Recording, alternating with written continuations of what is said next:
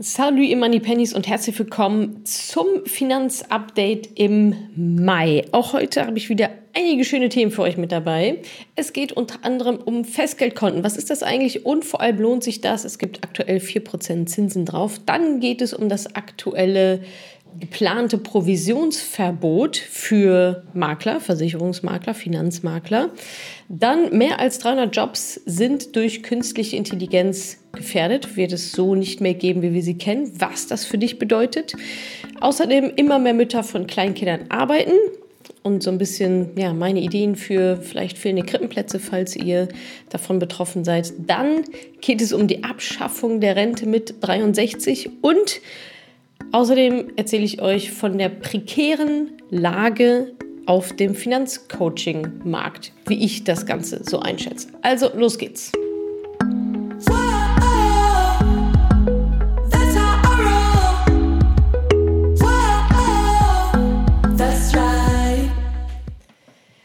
Update Nummer 1. Sparer und Sparerinnen entdecken das Festgeldkonto wieder.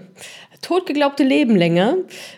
Kurz vorab, was ist Festgeld eigentlich nochmal? Ein Festgeldkonto funktioniert so, dass ihr dort einen Betrag an Geld parkt und euch ja verpflichtet, das Geld x Jahre dort zu lassen. Das ist manchmal sechs Monate, manchmal zwei Jahre. Das heißt, ihr kommt also in der Zeit nicht dran an das Geld, bekommt aber einen gesicherten Zinssatz dann am Ende der Laufzeit ausgezahlt. Ja, hat sich in den letzten Jahren wie so vieles einfach auf einem Konto nicht gelohnt. Doch mittlerweile äh, verzeichnen deutsche Banken wieder einen Rekordanstieg äh, der Guthaben auf Festgeldkonten seit der Zinswende im Juli 2022. Da haben die Zinsen ja begonnen anzusteigen. Äh, Festgeldkonten erleben also wieder ein Comeback äh, als Anlageform. Tagesgeld ja auch so ein bisschen. Da gibt es ja auch wieder ein paar Prozentpünktchen da drauf. Top-Banken zahlen aktuell bis zu 4% Zinsen für Festgelder mit einer Laufzeit Laufzeit von zwei Jahren. Nochmal, ihr kommt dann zwei Jahre lang nicht an das Geld dran. Ja, das lasst ihr euch dann sozusagen bezahlen. Trotz des Zinsanstiegs äh, überkompensiert die hohe Inflation natürlich weiterhin alle Zinserträge, die ihr so bekommen könnt. Aber trotzdem ist es vielleicht gar nicht schle eine schlechte Idee. Ähm, Im Durchschnitt beträgt der Zins für ein zweijähriges Festgeld derzeit 2,0 Prozent pro Jahr, während die Inflationsrate bei 7,2 Prozent liegt. Ja, ist klar, es ist dennoch ein Instrument, was man sich mal angucken könnte. Also, wie finden wir das? Ganz grundsätzlich eine nette Sache. Ja, höhere Zinsen finden wir immer äh, ganz gut. Aber wie auch schon äh, beim Tagesgeldhopping gesagt, das habe ich im April-Update angesprochen, ja, macht euch da jetzt nicht die Mühe, irgendwo ein Prozentpünktchen hin und her zu hüpfen. Da liegt nicht der Braten. Ja, der Braten liegt in eurer goldenen Gans im wahrsten Sinne des Wortes. Da geht es darum, die fett zu machen. Da liegt dann halt richtig Kohle. Also ja, Fokus weiterhin da drauf.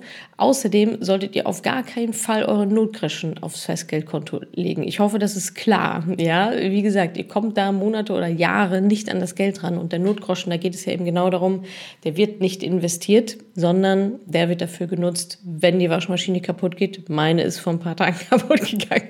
PS, for your information, dass ihr da dann an das Geld kommt. Also, mein Rat, macht erstmal die Basics, Rentenlücke berechnen, Risikoprofil ermitteln, Altersvorsorgeversicherung checken lassen, machen wir übrigens auch alles im Mentoring, äh, gegebenenfalls auch kündigen und so weiter, bessere suchen, ETF-Sparplan anlegen und so weiter und so fort. Wenn ihr das alles gemacht habt und dann noch mehr als den Notgroschen auf dem Tagesgeldkonto habt und irgendwie vielleicht für eure Sparziele, ja, wo ihr sagt, okay, äh, dieses Geld möchte ich aber nicht investieren, weil das ist mir ein bisschen zu unsicher, sondern mit dem Geld wollen wir, keine Ahnung, in drei Jahren eine Weltreise machen dann ist das eine super gute Idee für mittelfristige Sparziele auf so ein Festgeldkonto zurückzugreifen und das Geld da drauf zu legen. 4% sind dafür natürlich irgendwie super. Wisst ihr, was noch besser ist? 7, 8, 9% sind im ETF-Portfolio. Also auch hier ist es, denke ich, wieder die Kombination. Ja, sucht euch das raus, was für euch passt.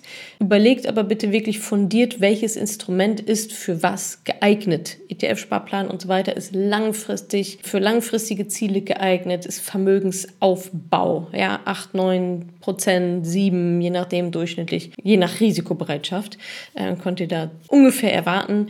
Auf dem Festgeldkonto geht es eben darum, Geld sicher zu parken. Deswegen bekommt ihr da auch nur 4%, ja, weil Das ist dann halt nur mal die Sicherheit, die halt Geld kostet gegenüber 7, 8, 9 Prozent im ETF-Depot-Portfolio. Äh, also schaut einfach, dass ihr die Instrumente so nutzt, wofür sie auch wirklich gemacht sind. Ja, auf dem Festgeldkonto, damit wirst du nicht reich mit 4 Prozent. Ja, da kriegt kein Hahn. Also die Kombination macht es dann und überlegt euch einfach, was für euch wo halt funktioniert. Sucht euch was Gutes raus, bleibt dann dabei. Wie gesagt, schaut wirklich auf wie viele Jahre ihr euch da committet. Das Geld ist dann fest angelegt. Festgeldkonto. Kommen wir zum zweiten Thema, Provisionsverbot. Die EU-Kommission will mehr Transparenz für KleinanlegerInnen schaffen. Worum geht es jetzt eigentlich? Ganz genau. Also die EU-Kommission plant strengere Transparenzvorschriften und Regeln für den Verkauf von Finanzprodukten auf Provision. Was heißt das eigentlich? Ja, was ist Finanzprodukteverkauf auf Provision? Es gibt zwei Arten von Finanzberatern, Finanzberaterinnen, Finanzberatungen. Einmal diejenigen, die auf Provision arbeiten und somit vergütet werden und einmal die Honorarberatung. Diejenigen oder andersrum, bei einer Honorarberatung ist es so, du erteilst dem Honorarberater einen Auftrag. Ja, da ist ganz klar, bitte Riester-Vertrag checken und gegebenenfalls kündigen oder was auch immer, äh, neu machen, was auch immer dann bei dem Check halt rauskommt. Da sagt dir die Honorarberatung, jo, kostet 500 Euro meinetwegen. Du sagst, jo, bitte machen, unterschreiben, Angebot unterschreiben, Rechnung bekommen, Rechnung bezahlen, fertig ist die Laube. Und die Honorarberatung arbeitet halt für dich. Du bist dann die Auftraggeberin und von der bekommen sie dann halt ihr Geld. Und dementsprechend ist denen auch egal, ob dein Riester-Vertrag jetzt weiterläuft oder nicht, oder ob der gekündigt wird, oder ob du jetzt einen anderen nimmst, oder brauchst, ob du noch was Zweites brauchst und so weiter. Ähm, das ist dann vollkommen Wumpe, weil die bekommen halt die 500 Euro von dir. Und das ist jetzt der Unterschied zu eben Finanzberatern auf Provisionsbasis. Da bekommen sie das Geld zwar auch irgendwie von dir, aber ziemlich hintenrum. Denn ähm, wie das funktioniert, ist, dass die Provisionsberater für einen Verkauf von einem Produkt an dich Geld bekommen, eine Provision von der Versicherung. Ja, oder vom Finanzproduktanbieter, was auch immer das dann ist. Riester war jetzt das Beispiel. So, angenommen, dir wird jetzt ein Vertrag äh, verkauft von der, ähm, von der alten Leipziger beispielsweise. Dann zahlt die alte Leipziger eine Provisionsvergütung an die Finanzberatung, die dir das verkauft hat.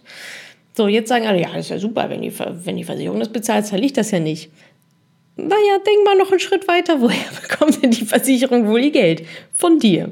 Ja, das heißt, da läuft es eben nicht 500 Euro, zack, alles klar, ich überweise das, sondern es läuft so, dass du monatlich deine 100 Euro einzahlst in diesen Riester-Vertrag, denkst du, aber in Wirklichkeit wird da erstmal schön die Provision von abgeknapst. Also zahlst du nicht 100 Euro ein, sondern nur 50, die dann wirklich in, deiner Riester, in deinem Riester-Rentenvertrag landen und die anderen 50 landen bei der Finanzberatung, die dir das verkauft hat.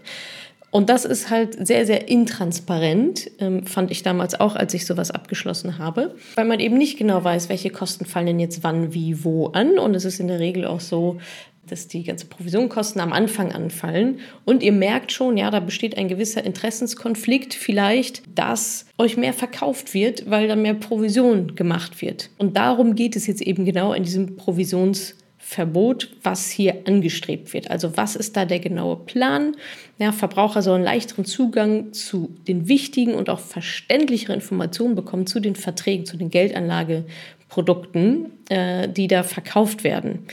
Ähm, es ist ein Provisionsverbot bei bestimmten Käufen ohne Beratung vorgesehen. Also wenn gar keine Beratung erst passiert, sondern euch einfach nur was zugeschickt wird, hier bitte unterschreiben, alles klar, cool, danke. Also ein allgemeines Provisionsverbot ist erstmal nicht geplant, aber mögliche Ausweitungen werden in den nächsten drei Jahren überprüft.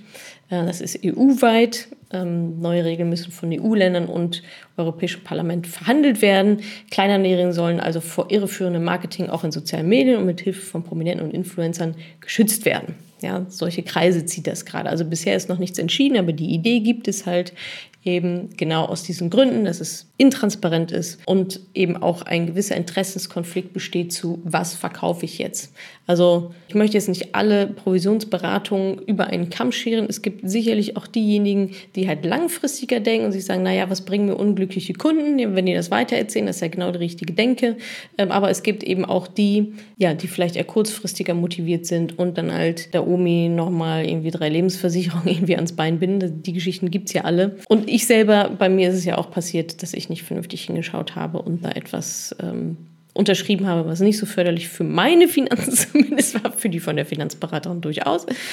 Ja, aber die Story kennt ihr, glaube ich, alle. Also, ja, wie finden wir das? Erstmal, ja, ich würde mal sagen, neutral bis gut. Es ist natürlich wichtig, dass ihr wisst, ähm, wen bezahlt ihr eigentlich wofür und was hat der andere für ein Interesse, euch jetzt was wie wo zu verkaufen. Das ist immer gut zu wissen und natürlich gehört es dann auch mit dazu, zu schauen, wann wird eigentlich was fällig, welche Provision wird eigentlich fällig, weil da gibt es auch bestimmte Geschichten, wenn die Beträge dann nochmal erhöht werden. Ja, das ist oft etwas, das euch eine Dynamik mitverkauft wird und dann wird nochmal eine Provision fällig und so weiter. Also schon recht komplex und kompliziert kompliziert und sowohl viele Berater als auch die Versicherung tun sich sehr gut darin, das sehr, sehr klein verklausuliert irgendwo zu zeigen. Manche von unseren Mentoring-Teilnehmern, wo wir sagen, okay, forder doch mal von deiner Versicherung ein Blatt Papier an, wo die Kosten draufstehen, wird nicht darauf geantwortet, bekommen sie gar nicht erst die Aufstellung und so weiter. Also es ist schon, ah, ja, ist teilweise einfach eine, eine komische Branche ja, jetzt fragt ihr euch wahrscheinlich auch, okay, habe ich jetzt so ein Provisionsprodukt irgendwie an der Backe? Wenn du dich fragst, hast du ein Provisionsprodukt an der Backe, hast du ein Provisionsprodukt an der Backe, weil sonst hättest du ja einen Honorarberater beauftragt, das für dich zu machen. Und das hast du offensichtlich nicht, sondern wahrscheinlich bist du zu einer kostenlosen, unabhängigen Beratung gegangen. Und das ist dann halt genau das. Also wenn ich bei einer Honorarberatung war, und das wüsstet ihr, dann ist das ein Provisionsprodukt, was ihr da gekauft habt. Da gilt es höchstwahrscheinlich da rauszugehen, das zumindest mal prüfen zu lassen. Machen wir Mentoring übrigens auch bis zu drei Verträge. Prüfen wir da, das ist ähm, aktuell mit drin, alles im Preis mit enthalten. Genau, und dazu hatte ich auch noch schon eine Podcast-Folge gemacht mit Ingo zusammen von Maiwerk. Ähm, darum reichen ETFs nicht für deine Altersvorsorge. Da geht es nochmal um das Thema Grundsicherung. Ja, dafür sind Versicherungen ja da. Der Baustein Grundsicherung und auch ETFs. Verlinke ich euch auch nochmal in den Shownotes die Podcast-Folge, dass ihr euch da auch nochmal gut informieren könnt. Da geht es auch um ja nochmal die Unterschiede und vor allem auch, was sind die Red Flags jetzt bei Versicherungen speziell, die ihr in meinem Kopf durchgehen könnt. Äh, und dann wisst ihr, habt ihr ein Provisionsprodukt oder nicht, habt ihr eine gute Versicherung abgeschlossen oder gibt es da vielleicht noch Verbesserungspotenzial. Also Cliffhanger, ja, wenn du es nicht weißt, äh, hast du zu 95 Prozent eben genau einen Provisionsvertrag abgeschlossen. Ist alles kein Beinbruch, aber sollte natürlich geprüft und idealerweise dann entsprechend angepasst werden. Also Provisionsverbot ist jetzt erstmal noch nicht durch, geht da mehr um Transparenz und das ist ja erstmal so an sich eine gute Sache. Die nächste News in unserem Update dreht sich um KI, künstliche Intelligenz und was das mit dem Jobmarkt tut. Goldman Sachs äh, prognostiziert den Wegfall und Beeinträchtigung von 300 Millionen Jobs durch künstliche Intelligenz. Das ist jetzt eigentlich gar nicht so viel Neues, ja, wenn man sich mal anschaut, wie sich die Arbeitswelt in den letzten Jahrzehnten verändert hat, ja, gerade vielleicht im Bankenbereich früher, also meine Eltern sind noch an den Bankschalter gegangen, um sich Geld abzuholen, ja, das macht heute ein Automat, ein Roboter, wenn man so will.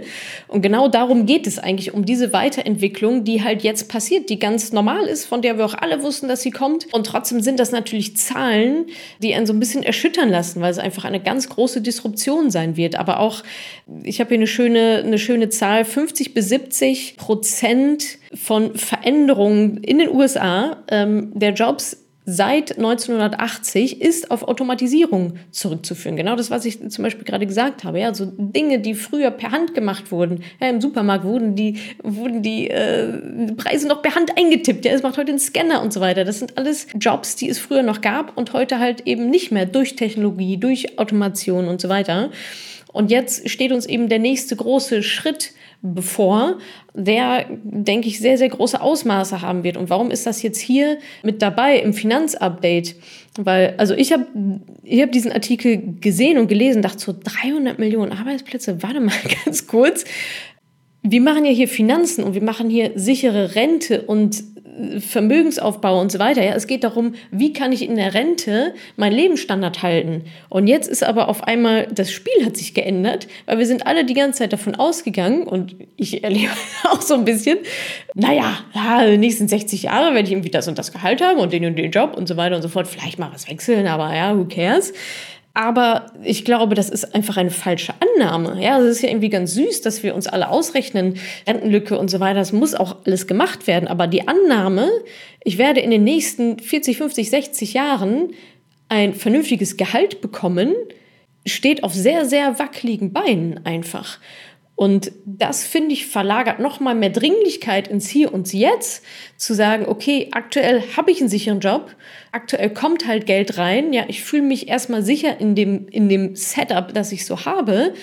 Es gilt jetzt das Beste da rauszuholen und jetzt etwas für den Vermögensaufbau zu tun und aus dem Geld, was kommt, das Maximum rauszuholen, weil ihr wisst nicht, wie es in 10, 20 Jahren aussieht. Vielleicht geht es auch sogar schneller. Ich also bin ja immer eher so, meine Erfahrung ist eher, ja, die Masse ist träge und so weiter, aber wir sind auch schon ein ganzes Stück gekommen, ja, also Amazon Alexa und so weiter, das ist alles künstliche Intelligenz. Wir sind schon lange in dem Ding drin. Jetzt ist Chat GPT nochmal irgendwie das Thema. Natürlich ist ein gradueller Prozess, kommt nicht einer mit dem Hammer und sagt so, bumm, jetzt ist vorbei. Aber irgendwann werden wir halt dieses, dieses, diese ganze Beeinträchtigung, diese ganze Veränderung, die auch sehr viele Chancen hat, durchleben und da drin sein und da durchgegangen sein. Fakt ist aber auch, dass mit einer sehr großen Unsicherheit einhergeht, was eure privaten Finanzen nun mal betrifft. Ja, und ich glaube, viele können sich das Ausmachen noch gar nicht vorstellen. Also im Artikel wird auch noch mal aufgeführt, wen das alles so betreffen wird. Ja, Büroverwaltung, Recht, Architektur, Ingenieurwesen, Wirtschaft, Finanzen, Management, Vertrieb, Gesundheitswesen, Kunst, Design und so weiter. Ja, ich meine, ihr seht ja schon die Bildchen, die man mit KI machen kann. Und vor allem, wir sind ja, wie gesagt, noch am Anfang. Wir sind noch lange nicht in der Glockenkurve angekommen. Wir sind noch ganz, ganz am Anfang. Das heißt, die Systeme werden ja immer besser und rapider und schneller optimiert. Das ist ja immer so. Ja, am Anfang muss man die Log erstmal ein bisschen anschieben. Äh, dann brauchst du ein paar Early Adopter, die auf den Zug aufspringen und sagen, ja, guck mal, was ich hier Tolles gefunden habe. Ähm, und irgendwann kommt es aber in der Masse an und dann ist das ein rapider Entwicklungsprozess, sodass es exponentiell immer künstlich intelligenter wird, unser Leben. Ja, und das hat mir noch mal so ein bisschen Kopfzerbrechen oder auch einfach Sorge bereitet, dass ich dachte, ja, wow, äh, there's a new player in town. Und zwar dieses ganze Thema Jobsicherheit. Ähm, wie sicher ist mein Job? Das können wir alles jetzt natürlich schwierig greifen oder in die Zukunft schauen. Aber ich möchte dafür sensibilisieren, dass ja dieses, ich fange in zehn Jahren mal damit an. Ah, war, glaube ich, noch nie so eine schlechte Idee wie jetzt. Also zieht dieses Thema lieber vor ins Hier und Jetzt, wo ihr sagt, okay, ich habe hier mein Geld, ich habe meinen Job, ich habe vielleicht noch die Zukunftsaussichten, noch mal ein bisschen höher zu gehen und so weiter. Macht das jetzt, wo ihr noch auf sicheren Beinen steht. Es kann auch sein, dass die Zukunft total rosig aussieht und so weiter, aber auch ehrlicherweise nur für die, die mitgehen, die sich weiterentwickeln. Ja, die nicht an dem festhalten, sich festklammern an dem, was sie schon immer kannten und was schon immer so war. Solche Menschen haben noch nie überlebt sondern da geht es wirklich darum, auch nochmal eine Lanze fürs Humankapital. Ja, ihr müsst euch damit weiterentwickeln, ihr müsst euch damit beschäftigen.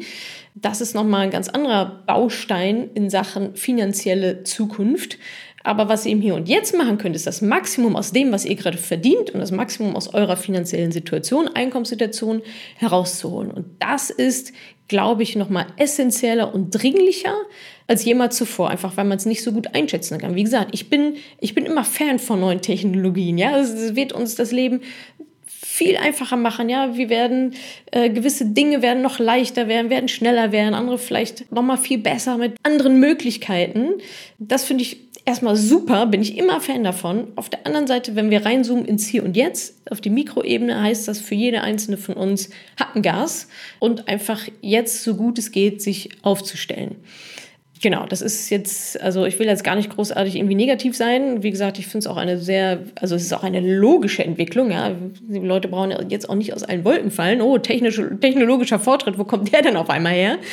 Aber es ist halt einfach Fakt, dass diese Studie redet über 300 Millionen Jobs. Ja, da können wir uns mal überlegen, wie viele Menschen in Deutschland so wohnen. Äh, es ist, glaube ich, global angelegt. Aber ja, rein die Rechnung zeigt natürlich, okay, da werden einfach sehr, sehr viele betroffen sein. Also Investitionen ins Humankapital, bleibt da dran, bleibt dabei, entwickelt euch, bildet euch fort, überlegt, was hat das mit meinem Job zu tun und denkt mal richtig weiter. Ja, also die, ich glaube, die erste Reaktion ist mal so, ja, mein Job betrifft es aber nicht. Wirklich? Bist du dir sicher? Äh, weil wir, glaube ich, dieses Ausmaß gar nicht, noch gar nicht so richtig greifen und verstehen können. Und zweite Empfehlung, Finanzen im Hier und Jetzt regeln. Arbeitet mit dem, was ihr habt, holt das Maximum da jetzt raus. Geht jetzt auch nicht nur um die nächsten ein, zwei Jahre, sondern wenn ihr ein vernünftiges Portfolio anlegt und so, dann soll das ja die nächsten zig Jahre überdauern. Aber es muss natürlich was reinkommen. Und wenn jetzt gerade was reinkommt, perfekt. Aber da sollte jetzt auf jeden Fall vor dem Hintergrund auch nochmal ein größerer Fokus bei euch liegen, finde ich. So, Paukenschlag. Spahn will Rente mit 63 sofort abschaffen.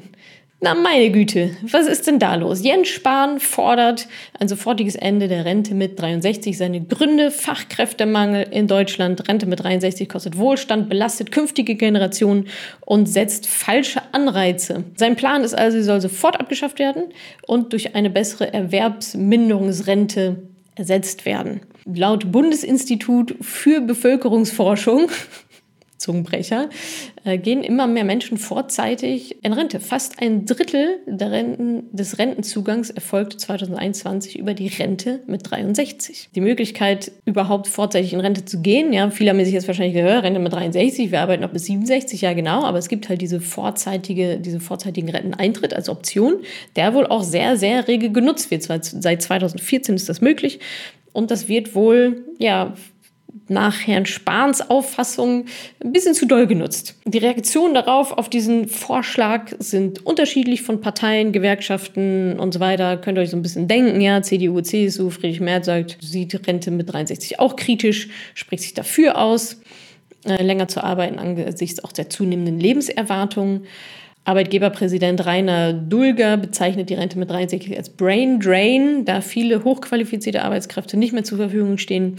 Ja, ich finde, das sind auch alles durchaus nachvollziehbare Argumente. So, ja, also ich sehe es bei mir im, ich sage es mal, Bekanntenkreis von älteren Menschen auch. Ja, die sind teilweise mit 67, sind die einfach noch so fit und weiterhin hochqualifiziert und die fehlen dem Arbeitsmarkt halt komplett. Also das ist mal so als nicht nur wirtschaftlicher Sicht, sondern auch für die Menschen an sich. Ja, also viele fallen da in ein riesengroßes Loch. Es gibt auch keine Betreuung und so weiter. Soll natürlich nicht heißen, dass wir jetzt alle länger arbeiten sollen. Ja, das meine ich jetzt damit gar nicht. Aber äh, viele arbeiten ja auch einfach sehr, sehr gerne und möchten vielleicht noch gar nicht in Rente und müssen es sozusagen aber dann tun. So, was ist die grüne Perspektive? Da wird gewarnt vor der Rente mit 63. Es wird betont, dass viele Berufsgruppen wie Pflegekräfte und Kita-Mitarbeiterinnen nicht bis 67 arbeiten können und daher ein Ende der Rente mit 63 fatale Folgen hätten. Auch ein super gutes Argument. Also die Linken finden das respektlos gegenüber hart arbeitenden Menschen und als, sehen das als Rentenverkürzung. Ja, FDP plädiert für ein selbstbestimmtes und flexibles Rentenalter, bei dem jeder individuell entscheiden kann, wer in Rente geht. Ja, also ihr seht, das Thema ist wieder offen. Ja, Rentenalter wird ja oft mal diskutiert. Jetzt ist die Rente mit 63, die weg soll. Äh, ist natürlich so ein Thema. Ich finde viele Argumente nachvollziehbar, plus, minus. Wie ihr wisst, kommen die meisten von uns ja nicht mal an 1000 Euro äh, gesetzliche Rente. Und um auf eine Monatsrente von 1000 Euro netto überhaupt zu kommen, müsst ihr 40 Jahre lang durchgehend 2844 Euro brutto im Monat verdienen. Was äh, erstmal ein ziemlich hohes Gehalt ist, plus 40 Jahre lang durchgehend passt nicht so richtig in einen, sagen wir mal, typisch weiblichen Lebenslauf mit eben Kinderpausen, äh, Pflege der Eltern, Teilzeit, einfach mal eine Auszeit zu nehmen und so weiter. Daher stellt sich natürlich für viele gar nicht die Frage, ob sie früher in Rente gehen können äh, oder wollen, weil sie es einfach nicht nicht leisten können. Umso wichtiger ist es, dass ihr wie immer selbst vorsorgt, euch nicht darauf verlasst. Nehmt auch da wieder das Heft selbst in die Hand. Wenn es die Option gibt, mit 63 in Rente zu gehen, hat das Vor- und Nachteile. Ja, ich meine, die Leute können ja am Ende des Tages äh, mehr oder weniger selber entscheiden. Auf der anderen Seite ja, auch da wieder liegt ein großes Stück Eigenverantwortung einfach bei euch jetzt gut vorzusorgen und dann ist es auch gar nicht so super relevant, wann, ob jetzt drei Jahre früher oder später in Rente geht. Viele von uns werden sowieso höchstwahrscheinlich noch länger irgendwie arbeiten müssen, rein aus finanziellen Gründen. Ja, vielleicht muss dann noch mal eine Selbstständigkeit, also irgendwas noch mal angefangen werden oder so, keine Ahnung. Jetzt nur rein aus finanzieller Sicht, was vielen aber auch auf der anderen Seite wieder gar nicht möglich sein wird. Also es ist auch da ein sehr prekäres Thema, wissen wir ja alle. News ist, Rente mit 63 soll abgeschafft werden. Diskussionsgrundlage. Schreibt mir dazu gerne auch mal eine Nachricht oder in irgendwelchen Kommentaren oder so, wie ihr das Ganze so seht. Kennt ihr jemanden, der mit 63 in Rente gegangen ist, Frührente, wie, das, wie hat das so geklappt? Äh, könntet ihr euch das vorstellen? Ja, und dann gucken wir mal, was sich da so in den nächsten Monaten und Jahren tun wird beim Rettenalter. Ich Thema ploppt ja alle Jahre wieder auf. Von daher, wie gesagt, sollten wir uns dann nicht auf irgendwelche Zahlen, aktuellen Zahlen, Jahreszahlen, Altersgrenzen verlassen. So, und unser letztes Thema im Finanzupdate, da geht es um den deutschen Finanzcoaching-Markt. Die eine oder andere von euch hat es bestimmt mitbekommen, da hat sich in den letzten Wochen, äh, wurde da einiges an die Oberfläche gespült, äh, vor allem in unserer Community. Und zwar ging es darum, also durch Zufall, weil ich mal noch eine Nachfrage gestellt habe, was ich sehr gerne mache in den, in den Instagram-DMs, nochmal genauer verstehen, so, was ist denn jetzt eigentlich los.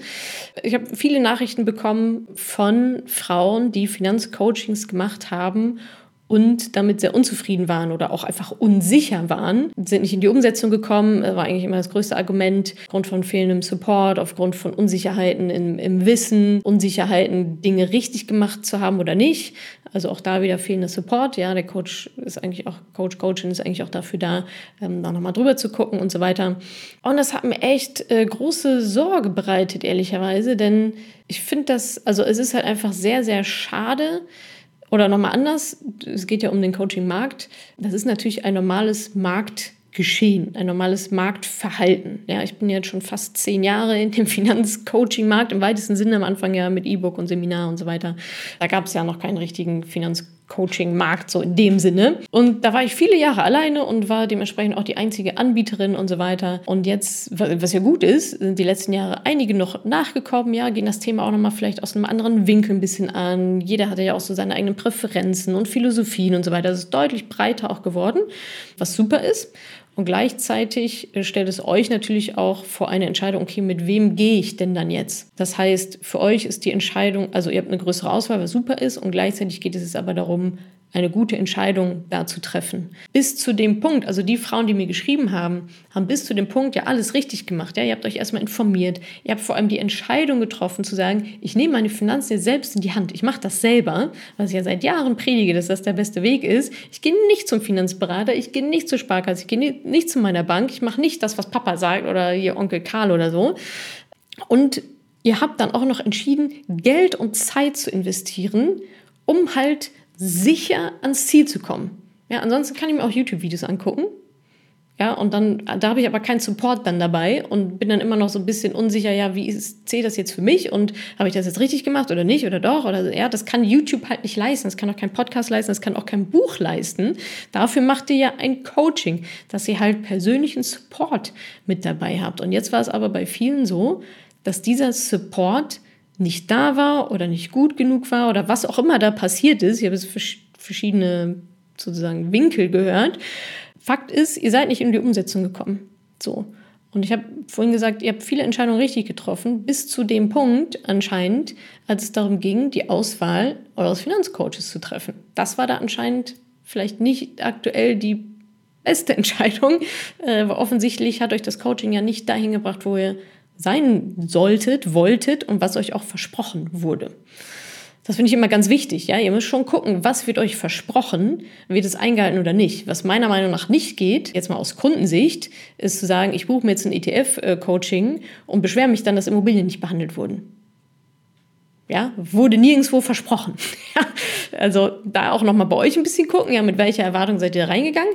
Wenn es aber heißt, wir machen hier Altersvorsorge mit ETS, Börse, keine Ahnung, wie auch immer, und nach x Wochen kommst du in die Umsetzung und sehr, sehr viele von, das sind keine Einzelfälle, sondern sehr, sehr viele von euch kommen nicht in die Umsetzung, dann ist das Versprechen nicht eingehalten worden. Und ihr geht dann raus mit, mit ohne, mit ohne Umsetzung, ja, immer noch nicht am Ziel, obwohl ihr eigentlich bis dahin alles richtig gemacht habt, Zeit und Geld verschwendet, mit einem Misserfolg. Ich bekomme Nachrichten, wo drin steht, ja, ich bin so eine Loserin, dass ich das trotz Investment von 900 oder 1000 Euro in das Coaching nicht hinbekommen habe. Viele haben dann auch nicht das Geld für ein weiteres Coaching, um es nochmal vernünftig zu machen.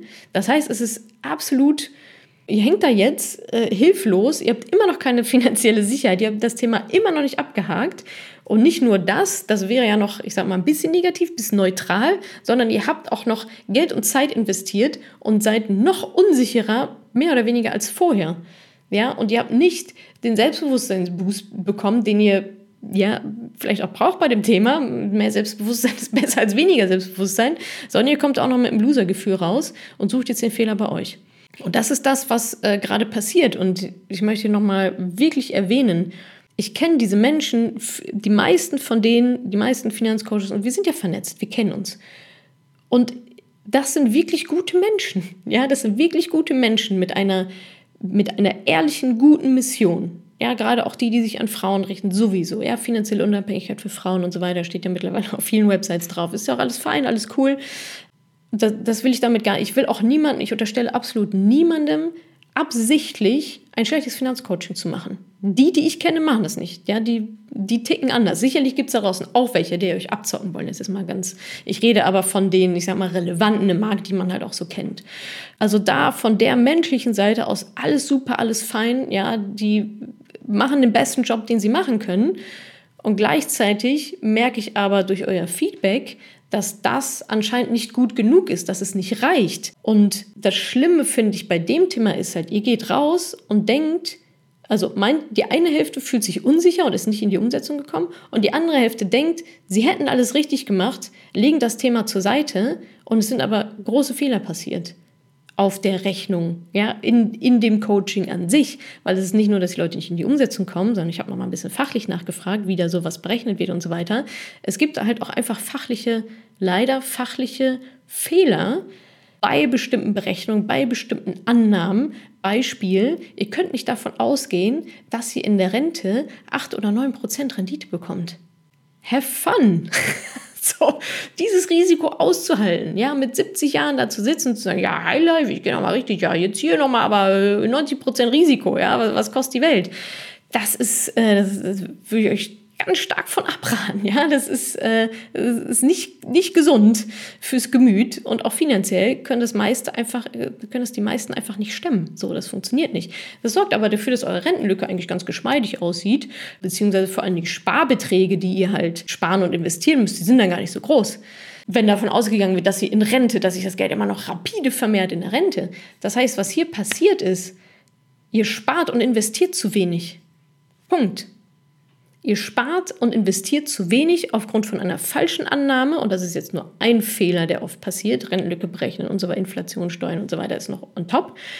Also muss ich leider von mit dem Feedback, was, was ich da jetzt so bekommen habe und da mal reingeguckt habe, davon ausgehen, dass es bei vielen Finanzcoachings so ist, dass so große Fehler unterwegs passieren, die dafür sorgen, dass ihr am Ende mit 67 oder wann auch immer eben nicht in der finanziellen Sicherheit seid, wo ihr hin möchtet, sondern dass ihr einfach da immer noch eine große Lücke haben werdet. Und das Fatale am Thema Finanzen ist ja, du merkst es ja nicht. Du merkst es erst, wenn du da sitzt und denkst, fuck, das Geld reicht nicht. So vorab, wie soll ich das denn, wie soll ich das denn messen können? Das geht nur anhand von Zahlen und wenn ihr da irgendwelche Zahlengebilde vorgelegt bekommt und denkt, das wäre so richtig, dann ist es ja auch vollkommen logisch, dass ihr darauf vertraut. Aber Fakt ist, oftmals ist es halt einfach leider falsch. Und das Fatale ist ja, du, also du weißt ja nicht, was du nicht weißt. Darauf will ich hinaus. Ja, ihr denkt, ihr hättet das jetzt alles richtig gemacht und vielleicht haben es viele auch korrekt gemacht. Keine Ahnung. Ja, vielleicht habt ihr euch von irgendwo noch andere Informationen ähm, hergeholt oder die Coachings wurden nochmal verbessert in den letzten Monaten oder was. Keine Ahnung. Aber trotzdem, dieses Thema ist halt einfach komplex so. Und nur weil jemand, ich sage es mal, ähm, ein Buch geschrieben hat oder ein bisschen Instagram macht oder einen Podcast macht oder was auch immer, das macht noch lange keinen guten Finanzcoach aus. Und wie gesagt, gehe immer davon aus, dass alle ihr Bestes geben und so weiter. Aber wie in jedem Markt gibt es halt einfach dann Unterschiede. Sowohl im Wissen als auch einfach in der Erfahrung, in der Professionalität, im, im Aufbau, beim Coaches sowieso, in der Didaktik und so weiter, im Support, im, in der Größe des Coachings. Ach, es gibt einfach so viele Themen. Aber ich komme nochmal auf den Markt zurück. Denn das, was mir da gerade auch Sorge bereitet, also ist halt einmal, also ja, euer Outcome, dass ihr denkt, ja cool, habe ich jetzt gemacht und war halt aber nicht richtig und es kommt halt hinten raus dann einfach nicht hin und ihr merkt es einfach viel zu spät. Ich meine, das ist ja nicht Ernährung, dass ihr sagt, ja, jetzt ernähre ich mich ja, jetzt ernähre ich mich ein Jahr mal so und so und dann merkt, ach nee, tut mir doch nicht so gut, dann ändere ich das nochmal. Das Endergebnis ist gleichzeitig, der Outcome ist gleichzeitig D-Day äh, in der Rente und dann könnt ihr da halt einfach nichts mehr machen mit 67 oder 70 oder was auch immer. Da könnt ihr euch richtig doll ärgern, dass damals ein Rechenfehler passiert ist, aber diese Finanzcoaches sind ja, was willst du da machen? Willst du ihm schreiben, ja, sorry, äh, was war das für ein scheiß Coaching vor 50 Jahren? So, äh, also, es bringt ja alles nichts, es ändert deine Situation halt nicht. Und was jetzt gerade im Markt passiert ist, wie gesagt, es gibt verschiedene Anbieter, alles gut, aber ich finde solche Misserfolge und solche ja, Angebote, die halt einfach offensichtliche Mängel haben, die schaden halt der ganzen Branche jetzt aktuell, weil Menschen dazu neigen zu verallgemeinern. Ja, die sagen, ja, ich habe ja so ein Finanzcoaching gemacht, ah, das, ah, ich bin da irgendwie immer noch unsicher, ich bin nicht in die Umsetzung gekommen, ich weiß gar nicht, ob ich das richtig ausgerechnet habe und so weiter. Ah, Finanzcoachings sind, das, das ist alles Scheiß. So, und dann gehen sie wieder zum Berater. So, ja, also dieses, wofür wir ja eigentlich alle arbeiten und vor allem ich ja auch ehrlicherweise die letzten Jahre sehr viel gearbeitet habe, auch kommunikativ, ist dieses Nimm es selbst in die Hand, mach es selber. Und jetzt bekommt ihr aber einen auf den Deckel vom selber machen, weil ihr dann nicht Ziel kommt und ihr steht halt wieder da und dann ist die Schlussfolgerung, ja, Finanzcoachings sind einfach kacke, taugen halt nichts, ist da auch sehr naheliegend. Aber das ist halt dann irgendwie so gefährlich, weil wir dann wieder zurückschnappen von vor zehn Jahren, wo halt alle beim Sparkassenberater waren. So, das ist, da habe ich gerade ein bisschen Sorge, dass so das, was ihr eigentlich auch wisst und warum ihr euch ja auch für ein Coaching entschieden habt, dass das wieder verloren geht. Also da mache ich mir gerade ein bisschen Sorgen um die Branche an sich. Auf der anderen Seite weiß ich natürlich auch, dass das ein normales Marktgeschehen ist, aber mein Appell an euch ist einfach nochmal, ja, wenn ihr jetzt ein Coaching gemacht habt, wo ihr sagt, ich fühle mich irgendwie immer noch unsicher, ja, wir haben mit sieben oder acht oder neun Prozent Rendite gerechnet in der Rente, oh, haben wir eigentlich die Inflation in der Wunschrente mit eingerechnet und so weiter. Ich werde da irgendwann nochmal detaillierter darauf eingehen. Dann solltet ihr euch wirklich nochmal überlegen, ob das so das Gelbe vom Ei war, ja, oder ob ihr es da nicht doch nochmal lohnt, vernünftig reinschauen zu lassen. Und gerade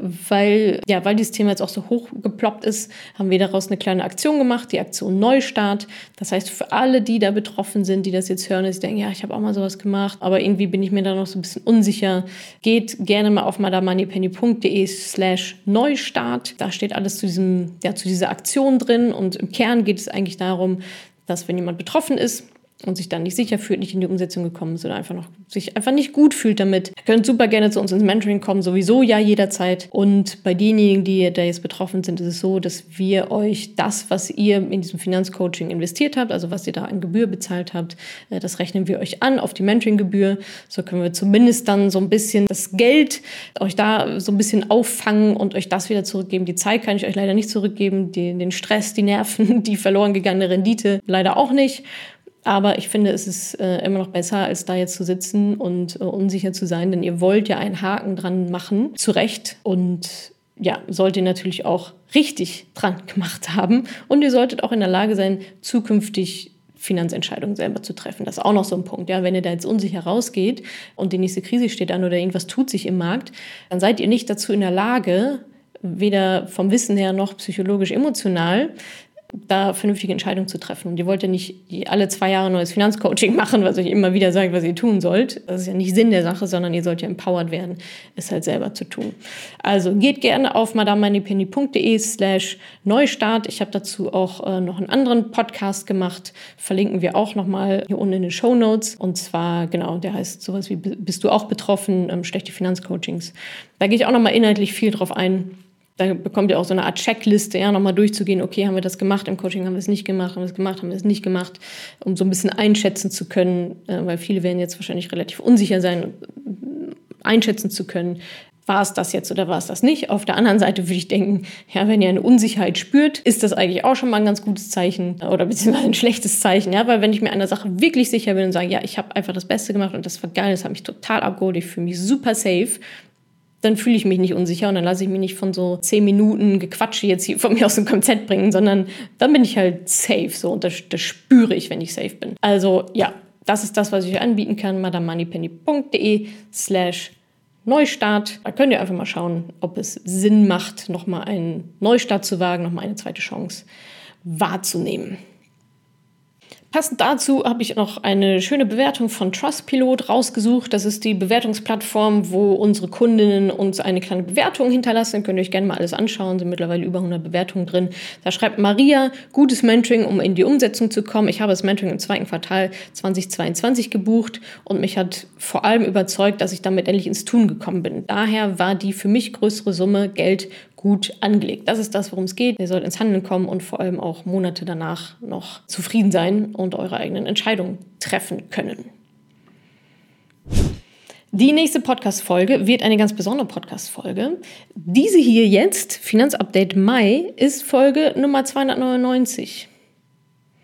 Wer also eins und eins zusammenrechnen kann, in der Schule ein bisschen aufgepasst hat, weiß, dass die nächste Folge die 300. Folge ist. Dafür haben wir uns natürlich was ganz Spezielles ausgedacht. Was genau, werde ich euch noch nicht verraten. Aber so viel schon mal. Es lohnt sich natürlich wie immer reinzuhören. Und ihr könnt auch alle was gewinnen. Einen kleinen Teaser gebe ich jetzt aber doch vorab. Es werden mir spezielle Fragen gestellt, die ihr auch in der Community, ja, auf Instagram hauptsächlich loswerden konntet. Und zwar nicht so richtig Finanzfragen, sondern eher so auch einige persönliche Fragen sind mit dabei. Also ich glaube, da kriegt ihr vielleicht noch mal ein bisschen eine andere, einen anderen Einblick in die Natascha-Welt, in die meiner Moneypenny-Welt. Ich, ich denke, es lohnt sich. Ich hoffe, ihr habt Spaß dabei, dann mal vielleicht ein bisschen was anderes von mir zu hören und kennenzulernen. Aber wie gesagt, ihr könnt auch was gewinnen, ja? Und dafür alleine lohnt es sich natürlich schon äh, einzuschalten. Also vielen, vielen Dank. Ich hoffe, das Update hat euch wieder einen guten Überblick gegeben. Und dann sehen wir uns, hören wir uns in der 300. Jubiläumsfolge.